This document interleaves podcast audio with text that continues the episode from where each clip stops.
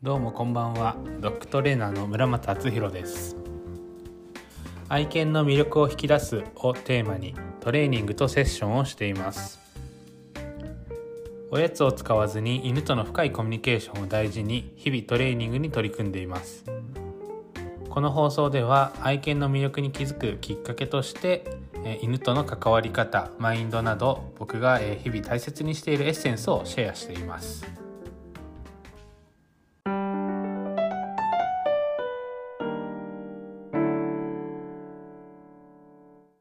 日もポッドキャスト聞いていただきありがとうございます、えー、今回はやったことないことはただの空論というテーマでお話ししていこうと思います。えー、そうですね今の時代だとこう SNS とかインターネットがすごく発達しているのでいろんな情報知識やり方っていうのが簡単に手に入ると思うんですね。でその分やっぱりそこに縛られちゃったり、えー、それに振り回されちゃったりすることも多いと思うのでまあ、今日はそんなテーマでお話ししていこうと思います。どうぞお付き合いください。ではやったことないことはただの空論っていう話なんですが、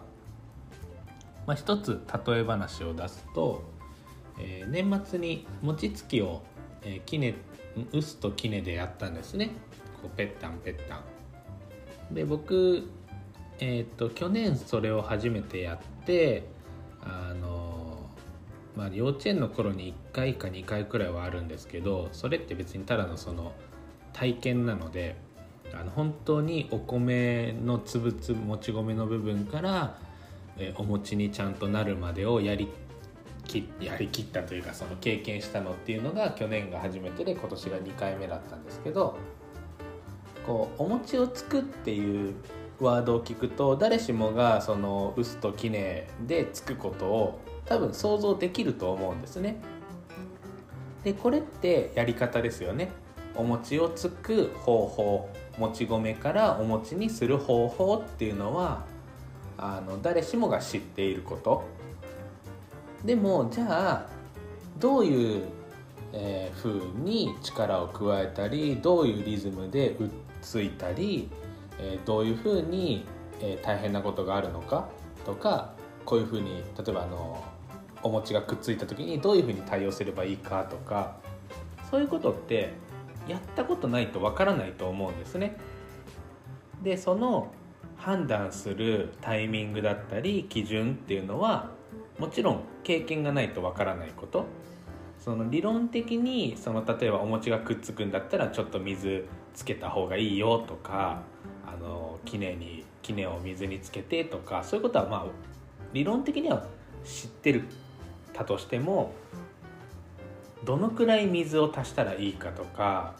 えー、もうちょっとついた方がいいのかとかそういうことってやらないとわからないことですよね。そうなのでこれが犬のしつけトレーニングも一緒でえ皆さんがネットとか、え本とか、え人から聞く情報とかやり方っていうのはお持ちで言うとただあの薄と記念でこうやってペッタンペッタンやるんだなっていうことを知ってるだけなんですよね。はいなのでうまくそのやり方を習ってやったんだけどうまくいきませんでしたっていうのは当たり前のことなんですね。そう。だからそのやり方を知ったっていうところはただのスタートラインスタートラインというかこう下準備でしかないのでできなくて当然。でも皆さんその正しいやり方をやってるはずなのにうまくいかないって言ってこう挫折しちゃうんですよね。でも当たり前なんですよね。だってお餅のつき方知ってるだけでついたことないんだもんっていうところなのででじゃあついたことない人が何をすればいいかって言ったらお餅をつくしかないんですよね。えー、いろいろアドバイスをもらったりわ、えー、からないなりにやってみてお餅がうまくつけたとか、まあ、ちょっと失敗しちゃったっていう経験を踏まえてそこであこういうふうにやればうまくいくんだなこういうふうにやっちゃうと失敗するんだなっていう経験をすることによってその、えーと、やり方とか知識とかが初めて役に立つと思うんですよね。でもただ知ってるだけただちょっとやってみただけでうまくいきませんでしただから違うやり方をやったらいいのかとかこのやり方じゃないのかなとかって考えてやっちゃうのって意味がないと僕は思うんですね。そうなのでそれがすごく多いなって感じるのが、まあ、この、まあ、SNS が発達したがゆえに、まあ、そういうのが増えたなとはすごく思います。なのでまずやってみる経験してみるで皆さんそこでまず結果にとらわれちゃうんですね。でも大事なことって結果で、まあ、もちろん結果は大事だし結果にこだわった方がいいんですけどその1回目から結果が出るわけがないんですよね。最初からそのまたお餅の話に戻っちゃうんですけど餅つきのやり方を知ってるからって言ってあれってそんなにつき続けられないんですよね。何て言うんですかね。握力とか筋力とか体力めちゃめちゃ使うんですよ。であの木ねつくあのハンマーみたいのが結構重たいので体の使い方が正しくないとつき続けられないんですよね。で去年初めてやった時に僕はもうすんごいヘロヘロになって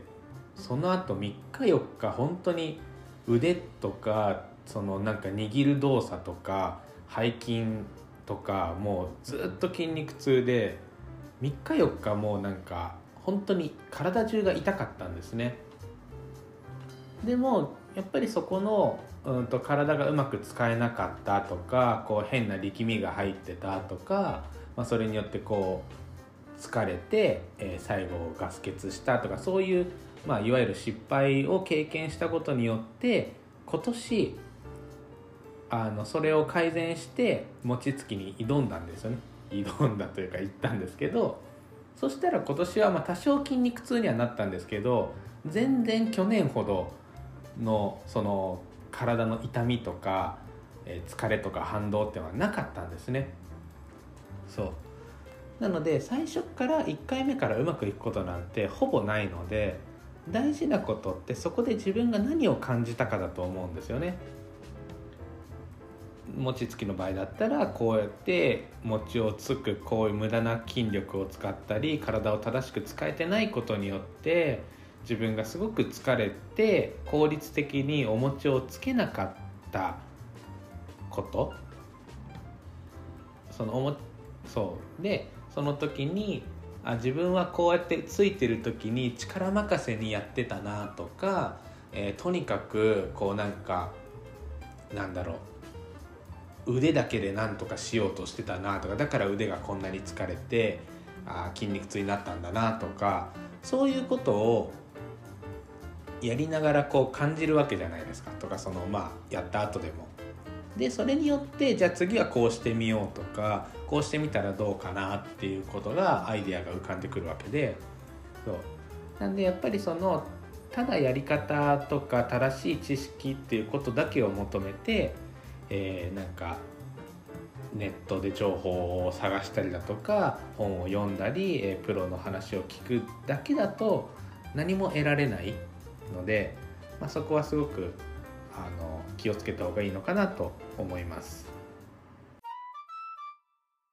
そうなので、まあ、今こうここ最近の流行りとして科学的根拠に基づいたとか,、えー、認知行動学に基づいたとか動物行動学のなんたらでとかっていうトレーニング方法がまあ流行ってるんですよね。で別にそのやり方とか考え方をあの否定したいわけではないんですが科学に基づいてるから正しいってわけじゃないんですよね。もちろん科学が今すごく発達してきてこう犬の行動とか動物の行動学みたいのもだいぶこう研究が進んできてるのでその科学的根拠によって裏付けされてることって、まあ、増えてきたのも事実。そう。ただじゃあ犬って世の中にどれだけいるのって話なわけででそれに対して研究されてるとかそういった何かこう対象観察の対象研究の対象とした動物の数って世の中にいる動物に対しての犬に対しての何万分の1だと思うんですよね。そうなのであくまでも一つの考え方に過ぎなくてそれが全ての犬全ての動物に当てはまるわけではないと思うんですね。そうなのでその科学的根拠とか動物行動学に基づいたとかその言葉に振り回されちゃいけないと思うんですね。それは一つの判断材料であって一つの考え方として尊重してただ自分たちが相手にしているのは目の前の一匹の犬なんですよね。なので科学とかそういった自分が、うん、まあその経験してないというか自分が研究して自分がデータ取ったわけじゃないので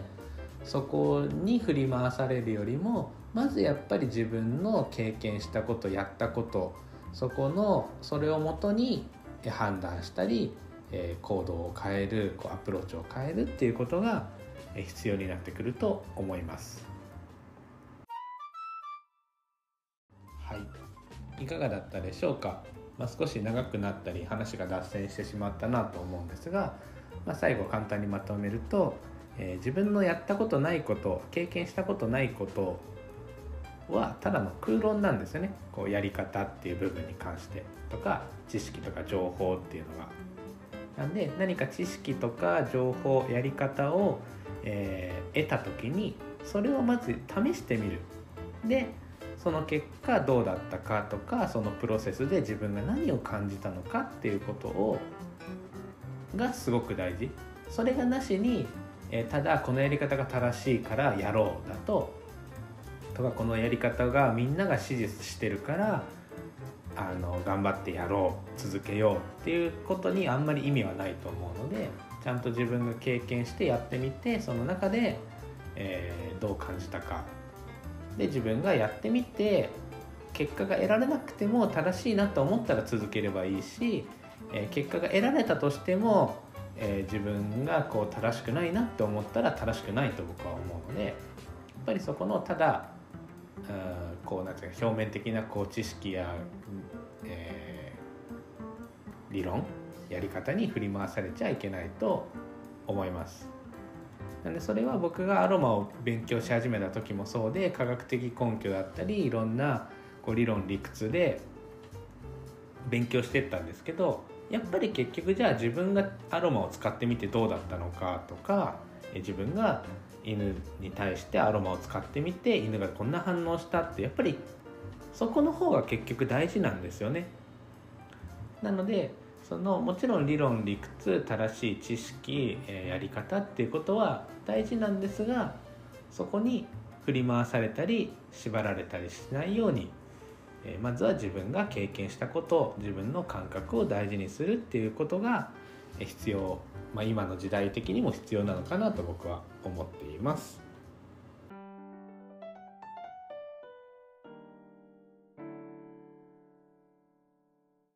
はい。今日も聞いていただきありがとうございました。また何かリクエストだったりお悩みなどありましたらインスタグラムだったり LINE の方からご連絡いただけると嬉しいです。それではまた次回の放送をお楽しみにまたね。